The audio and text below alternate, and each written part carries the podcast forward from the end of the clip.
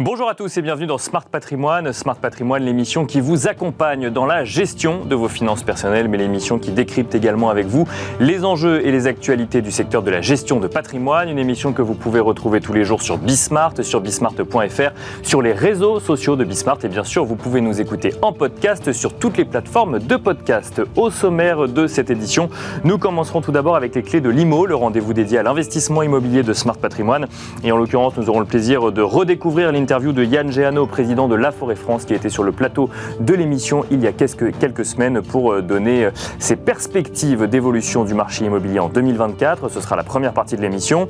Nous enchaînerons ensuite avec Enjeu patrimoine, un enjeu patrimoine consacré à l'investissement via des produits structurés dans un contexte de marché action qui a vécu ce rallye de fin d'année dernière. Nous en parlerons donc avec Maxime Goin, directeur associé chez Capital Management France, mais aussi avec Cédric Marc, président, président de Et puis enfin, dans l'œil du CGP, nous aurons le plaisir de recevoir Hugues Chanteau, associé gérant de PNG Consulting Gestion Privée, avec qui nous aborderons la stratégie de rémunération du dirigeant. On se retrouve tout de suite sur le plateau de Smart Patrimoine.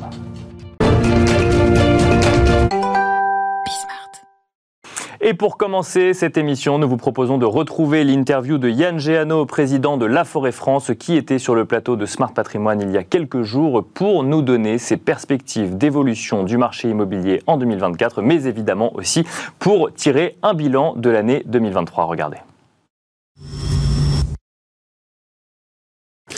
Alors en effet, les, taux ont augmenté de manière euh, fulgurante. En fin novembre 2023, ils sont à 4,22%, toute durée confondue en moyenne selon l'observatoire CSA à Crédit Logement. Bien sûr. Si on revient euh, sur ce même observatoire il y a deux ans, on était à 1,05%, euh, donc multiplié par 4, un peu plus de 4 en, deux ans. en deux ans, donc c'est extrêmement violent. Est-ce qu'on est dans une phase de stabilisation? En tout cas, on a l'impression que le pic euh, est pas très loin euh, devant nous, qu'on devrait, euh, qu'on devrait l'attendre. Bien sûr. Euh, est-ce que ça donnera beaucoup d'air, beaucoup de souffle au marché immobilier? Je ne sais pas, puisque le, le sujet n'est peut-être pas tant au niveau du taux de, de, auquel on emprunte, auquel on signe son, son crédit immobilier, que dans la capacité à, à se voir octroyer un, un, prêt par, par sa banque. Et c'est plutôt là que le bas blesse, avec des critères d'octroi euh, édictés par le HCSF qui sont euh, très contraignants et des banques qui, pour certaines, ne jouent pas leur rôle toujours en 2023 et ne prêtent pas sur l'immobilier. C'est là où ça bloque aujourd'hui, c'est plus tellement sur le niveau de taux de crédit. Alors effectivement, plus on emprunte à un niveau élevé, plus le crédit coûte cher.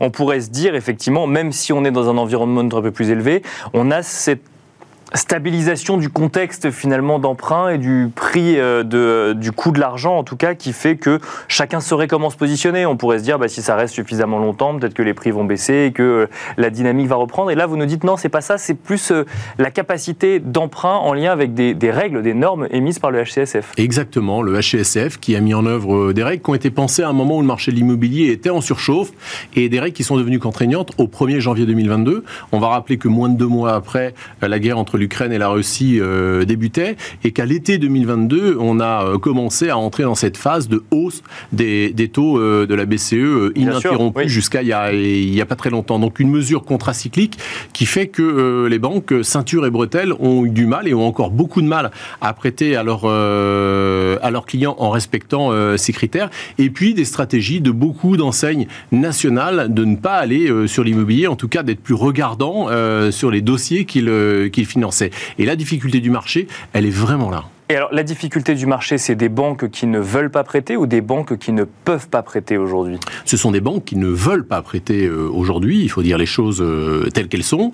Le HCSF euh, octroie un quota finalement d'exception aux banques qui est de, de 20%. Alors, qui vient d'être vu en tout cas dans les, dans les annonces, qui sont, qui sont plutôt des annonces du type pansement sur une, une jambe de bois. Oui, c'est ça, il y a la règle et vous pouvez y déroger tant que ça ne, n'augmente, tant que ça ne représente pas plus de 20% d'une certaine catégorie de, crédit. Exactement, sauf que les banques y ont recours pour 14% en moyenne. Mmh. Le gouverneur de la Banque de France en a parlé il n'y a pas euh, très longtemps. Donc les banques, de toute façon, n'utilisent pas ce quota d'exception pour euh, financer euh, CQFD. Ça démontre bien qu'aujourd'hui, une partie des banques ne font pas leur travail Une partie le font, les banques régionales, les banques mutualistes, mais les banques nationales sont encore un peu plus à l'écart. Et d'ailleurs, il s'agirait de leur tirer les oreilles et les observer. C'est ce qu'on a cru comprendre du, du HCSF et du gouverneur de la Banque de France. Mais alors, comment l'expliquer, vous qui êtes un professionnel de l'immobilier, président d'un réseau immobilier en France, comment expliquer qu'à des taux de crédit plus élevés, donc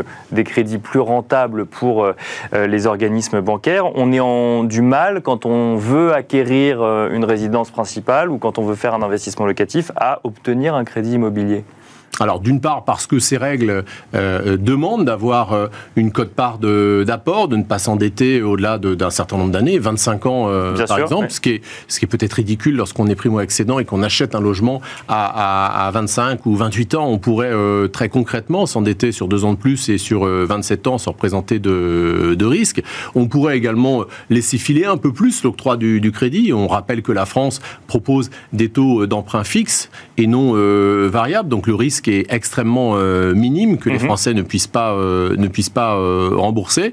On a tout simplement des banques qui, dans ce contexte, ne pouvaient pas ou ne voulaient pas prêter parce qu'elles n'avaient pas de marge suffisante. Il semblerait aujourd'hui qu'elles annoncent pouvoir et vouloir prêter puisqu'elles arrivent maintenant à restaurer leur marge à suivre sur l'année 2024. Est-ce que si on regarde de l'autre côté, si les prix de l'immobilier venaient à baisser plus fortement, ça pourrait donner, euh, redonner un peu de fluidité au marché? Alors effectivement, il y aurait des gagnants et des perdants, mais ça redonnerait de la fluidité au marché. Oui, alors le marché n'a pas perdu non plus euh, toute sa fluidité. On va être sur des niveaux de, transactions qui sont similaires en volume à ce qu'on avait observé par exemple sur une année comme 2018, euh, entre 900 et 950 000 ventes en France. D'accord. Ça reste extrêmement conséquent. Si les prix baissaient, évidemment, ça permettrait certainement à un certain nombre d'acquéreurs de se positionner positionner euh, plus facilement, mais, parce qu'il y a un mais, il y a toujours un mais, euh, les prix de l'immobilier reculent euh, de manière plutôt contenue. On est à autour de 3,5% de baisse des prix en un an. C'est bien loin des 20 à 25% de pouvoir d'achat immobilier que les Français bah, ont perdu par l'intermédiaire de la hausse des taux. Justement, c'est la question qu'on a un peu envie de vous poser à vous, professionnels de l'immobilier, qui avez un certain nombre d'expériences, d'années d'expérience dans, dans, le domaine. On entend souvent des gens nous dire, bon, bah, le, le coût du, du, du financement, le coût de l'argent, euh, donc devient plus élevé, mécaniquement les prix vont baisser et on va retourner sur retrouver une situation euh, qu'on a connue il y a quelques années. Est-ce qu'il faut s'attendre à ça? Puisqu'aujourd'hui finalement on voit des prix qui diminuent légèrement finalement, comme vous le disiez, par rapport euh, à l'augmentation du coût de, du coût de l'argent. Je crois qu'il faut, il faut, il faut pas s'attendre à, une baisse extrêmement importante des prix. Les prix de l'immobilier euh, n'ont pas dévissé, ils ne vont pas euh, dévisser. Les acquéreurs l'ont bien compris d'ailleurs, puisqu'ils reconfigurent leur, euh, leur projet, ils renoncent à une partie de la surface qu'ils visaient, ils se délocalisent d'une station de métro, d'une station de train, ils envisagent des travaux alors qu'initialement ils ne voulaient pas en faire. Donc les acquéreurs qui sont sur le marché, qui sont motivés aujourd'hui, et ils sont tous très motivés, ont compris que, que cette baisse des prix se poursuivrait en pente douce jusqu'à quand on ne sait pas. On peut voir que de l'autre côté de l'Atlantique, les prix sont de nouveau euh, orientés euh, à la hausse. Donc il, suffit de quelques bonnes nouvelles pour que le marché de l'immobilier retrouve toutes ses couleurs. Voilà, c'était l'interview de Yann Géano, le président de La Forêt France, sur euh, le marché de l'immobilier en 2023 et sur les perspectives 2024. Et quant à nous, on se retrouve tout de suite dans Enjeu patrimoine. Et nous enchaînons à présent avec Enjeu patrimoine. Nous allons tenter de comprendre ensemble quelle stratégie mettre en place vis-à-vis des produits structurés en ce début d'année 2024 et surtout face au rallye que l'on a pu voir sur un certain nombre de marchés actions sur la fin de l'année 2023. Pour en parler, nous avons le plaisir de recevoir sur le plateau de Smart Patrimoine Cédric Marc tout d'abord. Bonjour Cédric Marc. Bonjour Nicolas. Bienvenue euh, sur le plateau de Smart Patrimoine. Vous êtes le président de Patrimonio Finance. Nous avons le plaisir euh, également d'être accompagné par Maxime Gohin. Bonjour Maxime Gohin. Bonjour Nicolas. Euh, vous êtes directeur associé euh, de Capital Management France et les produits structurés sont une part importante de votre activité, si je ne dis pas de bêtises, euh, Maxime Goin. C'est exactement ça. CMF, c'est une société qui s'est développée depuis 2008, principalement sur l'activité produits structurés. On est tous des experts en la matière c'est la classe d'actifs qui nous est la plus chère, effectivement. Et alors, bah, on va peut-être commencer avec vous, euh, Maxime Gohin. Quand on voit. Alors, on a entendu beaucoup d'experts produits structurés nous assurer que dans des marchés effectivement un petit peu compliqués, un petit peu chahutés, c'était euh, un des investissements euh, à réaliser, justement parce que ça permettait de se prémunir contre d'éventuelles baisses et de générer un revenu. On a vu d'ici, depuis la fin de l'année 2023, rallye globalement sur les marchés européens ou américains sur les actions. Est-ce que ça remet en cause l'utilisation de produits structurés dans la gestion de son patrimoine? D'abord à vous, convaincu des produits structurés, et ensuite à, Cédric Marc. Au contraire, comme je le dis à chaque fois, c'est toujours le moment de faire des produits structurés. Et je pense que justement, dans des marchés qui sont plutôt compliqués, on n'a pas forcément beaucoup de visibilité, c'est encore plus intéressant d'utiliser ces produits structurés. Quand on a un CAC 40 qui est euh, à 5000 points, 6000 points, qui a un énorme potentiel de hausse, autant aller potentiellement sur les actions en direct. Quand on est dans une période de forte incertitude, avec énormément de risques, on va se mettre plutôt peut-être sur du défensif. Aujourd'hui, on est dans une période on ne sait pas trop où le marché va aller. Bien sûr. les, les, marchés actions sont plus hauts, au plus haut. Il y a quand même des bonnes nouvelles. Voilà, euh, l'inflation ralentit. Euh, on pourrait avoir une baisse des taux euh, prochainement. Donc, il pourrait y avoir des bonnes nouvelles. Les marchés, les marchés actions pourraient continuer à monter, mais comme en fait, on n'a pas de boule de cristal, les produits structurés sont la bonne solution aujourd'hui dans cet environnement. Parce que si on écoute un certain nombre d'analystes sur les marchés actions, justement, on a l'impression qu'on est dans le meilleur des deux mondes aujourd'hui sur les marchés actions. On va avoir une baisse de taux. On a une économie qui atterrit plutôt, donc, enfin, avec un soft landing, hein, plutôt positivement. Est-ce que du coup, euh, je repose ma question, c'est pas pour vous mettre en difficulté, mais je repose ma question. Et comment arbitrer entre produits structurés et aller sur les marchés actions en se disant on va avoir euh, potentiellement euh, encore un potentiel de hausse sur ce début d'année? Je pense que par rapport à la fin d'année dernière, le potentiel de hausse est bien moins important. On espère que les marchés actions vont continuer à monter, mais euh, on peut considérer aujourd'hui que finalement, il y a peut-être moins de potentiel de performance et du coup, peut-être mieux privilégier des solutions qui versent par exemple du rendement, qui permettent de gagner dans des marchés qui sont stables, voire négatifs. Mhm. Et c'est possible avec les produits structurés, à contrario des actions. Cédric Marc, même question, euh, une question que se pose beaucoup d'épargnants de, à l'heure actuelle, euh, qui étaient peut-être sortis des marchés actions pour aller vers d'autres types d'investissements, qui ont vu ce rallye de fin d'année peut-être un petit peu pris de court. comment est-ce qu'on arbitre, notamment quand on était sur des produits structurés?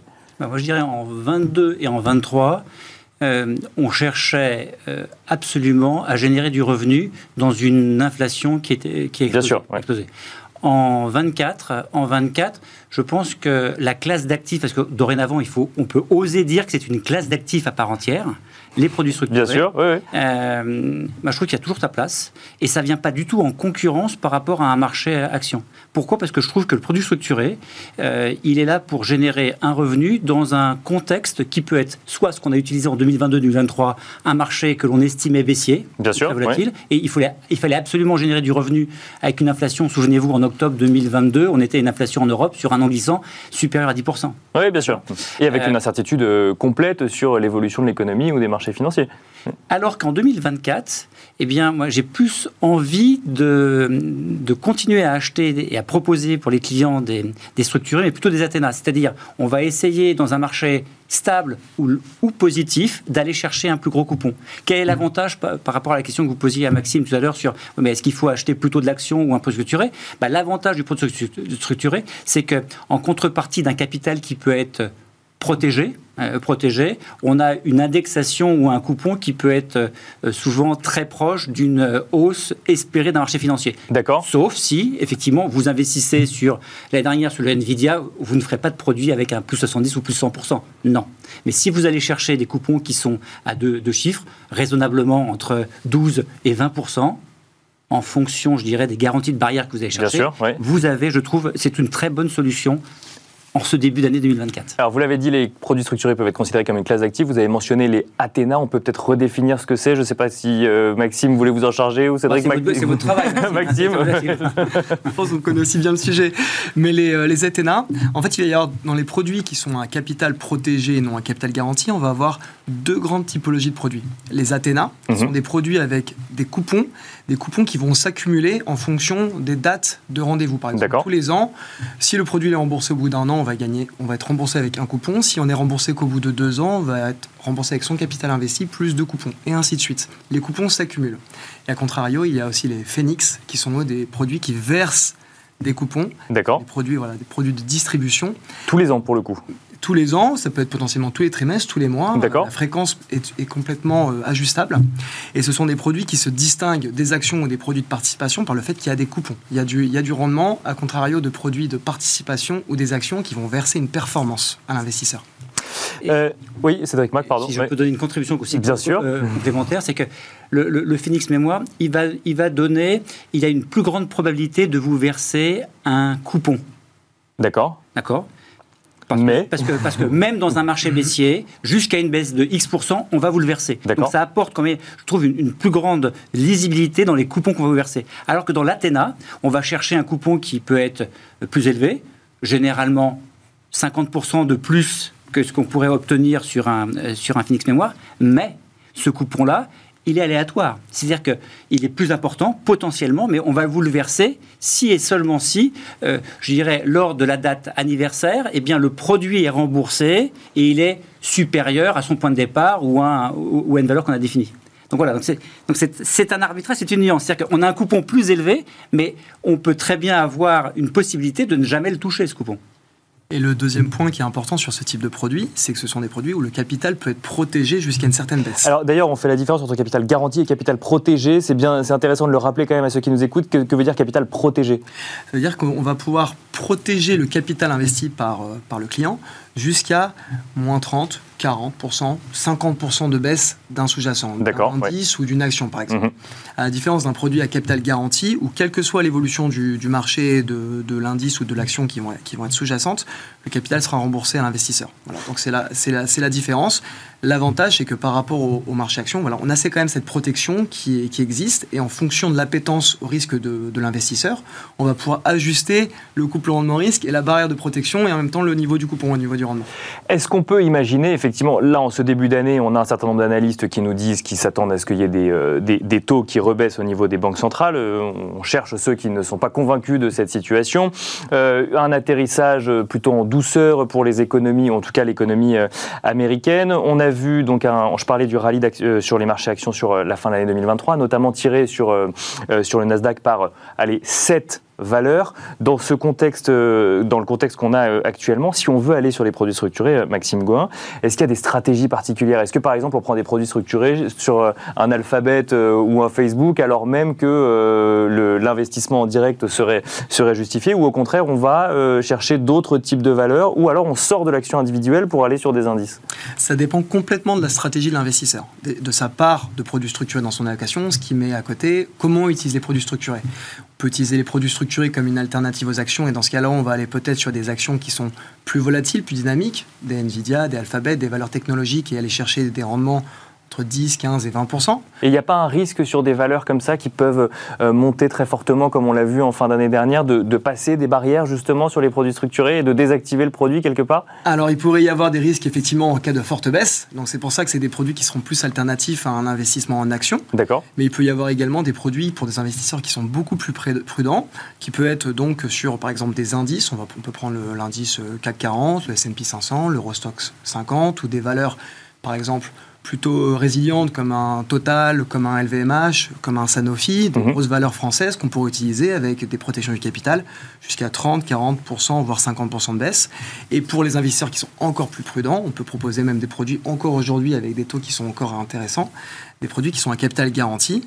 Soit avec plus protégés cette fois-ci, garanti. Voilà, complètement à capital garanti, où le seul risque est le risque de défaut de l'émetteur, mais il n'y a aucun, de risque, euh, aucun risque lié à l'évolution du marché action. Et là, pour le coup, on est vraiment dans ce qu'il y a de plus, euh, voilà, plus protecteur pour l'investisseur. Cédric Marc, euh, même question sur euh, effectivement le, choix qu'on peut faire. Vous nous avez dit effectivement que vous privilégiez les, les Athéna dans le contexte actuel. Est-ce qu'on est forcément sur une conviction unique quand on fait de l'investissement en produits structurés? J'imagine que ça dépend effectivement de l'appétence au risque ou en tout cas de la stratégie des, épargnants. Mais globalement, est-ce qu'on on peut composer comme dans une assurance vie avec différents types de fonds dans un panier de produits structurés? Tout à fait. Avec une remarque, c'est-à-dire par rapport à ce que vous avez dit, c'est ce que disait aussi euh, Maxime euh, en réponse à votre question, c'est-à-dire que pour pouvoir faire un produit structuré, il faut absolument que le titre, le sous-jacent ou l'indice distribue des dividendes. Bien sûr. D'accord. Donc euh, sur des titres sur de la tech, ça donne rien. C'est-à-dire que si on va faire un Athéna, c'est-à-dire une indexation, même une indexation sur sur un sous-jacent qui distribue rien ou très peu de, très peu de, dividendes, ben en fait, on n'arrive pas à faire un produit sexy.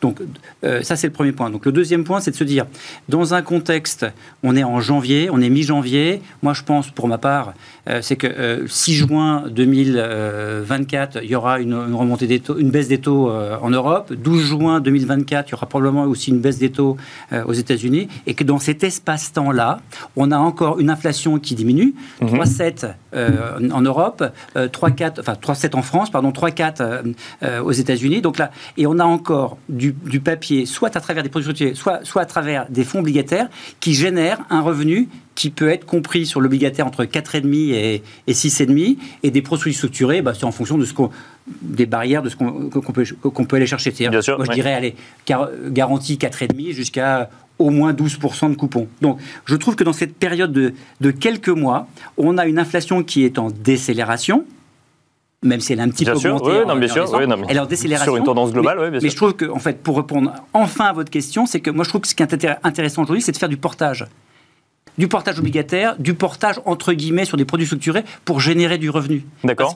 Parce que, pour profiter du contexte actuel bah sur l'obligataire euh, bah et potentiellement mettre un petit peu de côté pour les prochaines années. Exactement. la seule difficulté, c'est la seule difficulté, c'est que on va être la, fenêtre, la fenêtre attrayante, elle va durer quelques semaines, maximum quelques mois. Donc si on arrive à travers des produits structurés ou à travers des fonds obligataires à acheter un rendement sur 1, 2, 3 ou 4 ans, qui est largement supérieur à l'inflation, je trouve que l'objectif, il est considérablement atteint.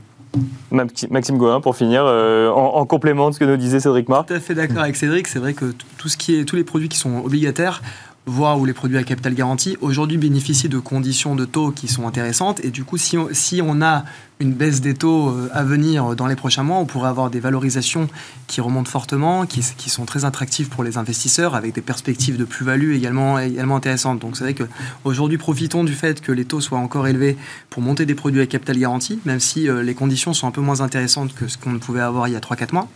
Ou des produits, par exemple, sur le crédit, des, indices crédit, type le iTrax Main pour les investisseurs qui s'y connaissent, qui s'y connaissent le mieux. On est si regarder, on n'aura pas le temps effectivement de le définir. mais... Et là, on est sur des des valeurs qui potentiellement pourraient profiter d'une baisse des taux à venir euh, dans les six prochains mois. Merci beaucoup, merci Maxime Gouin, directeur associé chez Capital Management France. Merci Cédric Marc, président de Patrimonio Finance. Et quant à nous, on se retrouve tout de suite dans l'œil du CGP.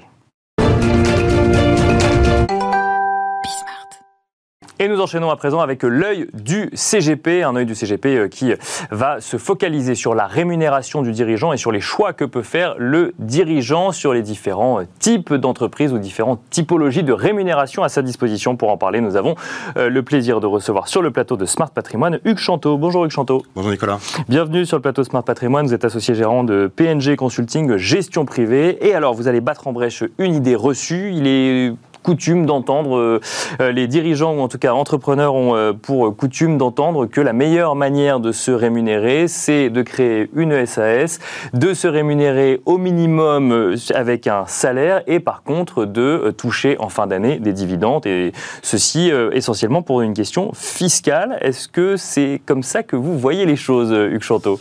Eh ben, pas du tout. moi, je pense que c'est souvent une erreur de raisonner comme ça. C'est vraiment le petit bout de la lorgnette.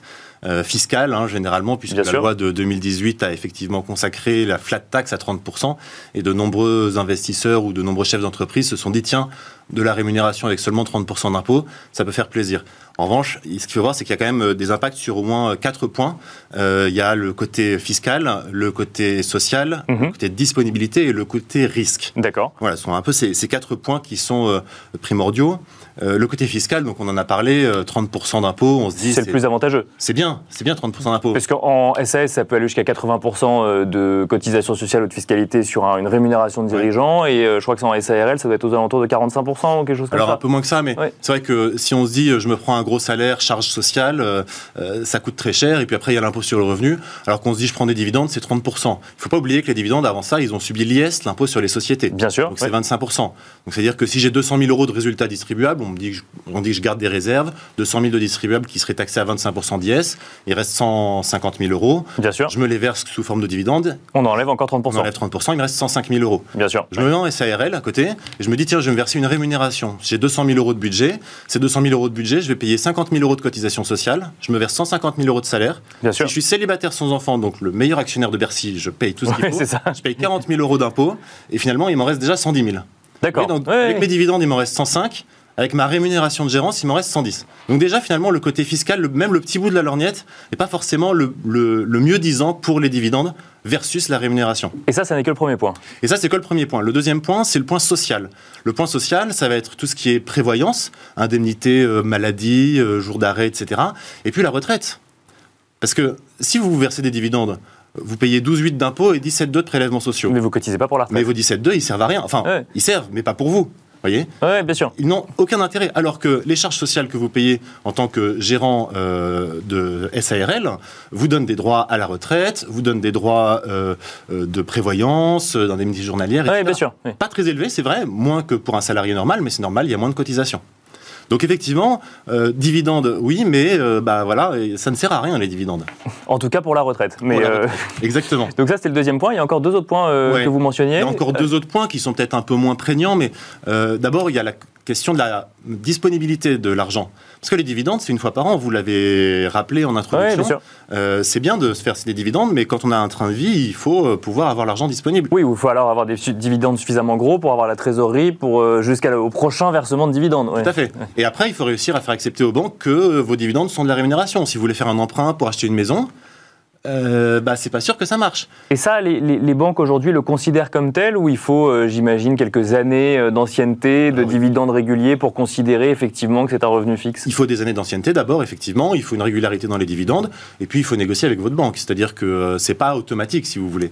Et puis, euh, ces dividendes aussi, c'est pareil en termes de prévoyance. Si vous avez une prévoyance en cas d'accident grave en tant que Mhm. chef d'entreprise, vos dividendes, souvent, ils sont pas compris dans votre prévoyance. Donc, si vous arrêtez de bosser, si votre entreprise repose essentiellement sur votre travail à vous, ben, il risque d'y avoir beaucoup moins de dividendes. Il y avait donc quatre points. Il y avait euh, la fiscalité, il y a la disponibilité dont on vient de parler, euh, également la préparation à la retraite. Et alors, le dernier point, c'était le risque. Le risque, ouais, Ouais. le risque. Alors c'est un peu pour la fine bouche, mais c'est vrai que parfois on voit des montages où on est, euh, on fait de l'exclusivité ou du quasi exclusif aux dividendes et euh, pas de rémunération ou alors quelque chose vraiment de ridicule. Oui, de, mi- oui, de, de- juste pour dire qu'on se verse une rémunération. 1000 et euros ou, ou- ou à peine. Et euh, c'est vrai qu'il est déjà arrivé que l'URSSAF hein, requalifie en fait les dividendes D'accord. comme de la rémunération. C'est-à-dire que l'URSSAF vous dit, mais attendez, vous avez un rôle de chef d'entreprise, ce que vous faites, c'est pas uniquement un rôle d'actionnaire, ce que vous touchez sous forme de dividendes, en fait, il y en a une partie que j'estime qui j'estime correspond à de la rémunération, et donc je vais vous mettre des charges sociales. Et là, vous vous retrouvez finalement dans le cas où vous avez voulu optimiser votre impôt, optimiser les charges. Et vous avez payé euh, l'IS, la flat la tax et les charges sociales. Et ça, ça arrive souvent ou c'est euh, dans les cas les plus, les, les plus extrêmes? Ce sont dans les cas les plus extrêmes, ça reste bien entendu marginal, et euh, c'est pour ceux qui jouent le plus, on va dire, ceux qui vraiment euh, vont chercher euh, le dividende à tout craint et, et l'absence même totale de, de rémunération. Voilà, donc en fait, ce qui est vrai, ce qu'il faut garder en tête, c'est que chaque situation mérite d'être regardée de manière attentive en fonction bah, euh, euh, de l'entreprise, du chef d'entreprise et des besoins du chef d'entreprise. Il ne faut pas partir bille en tête sur euh, 30%, c'est magi- c'est magique. Merci beaucoup Hugues Chanteau de nous avoir accompagnés sur le plateau Smart Patrimoine. Je rappelle que vous êtes associé gérant chez PNG Consulting Gestion Privée. Merci beaucoup et quant à nous, on se retrouve très vite sur Bismart.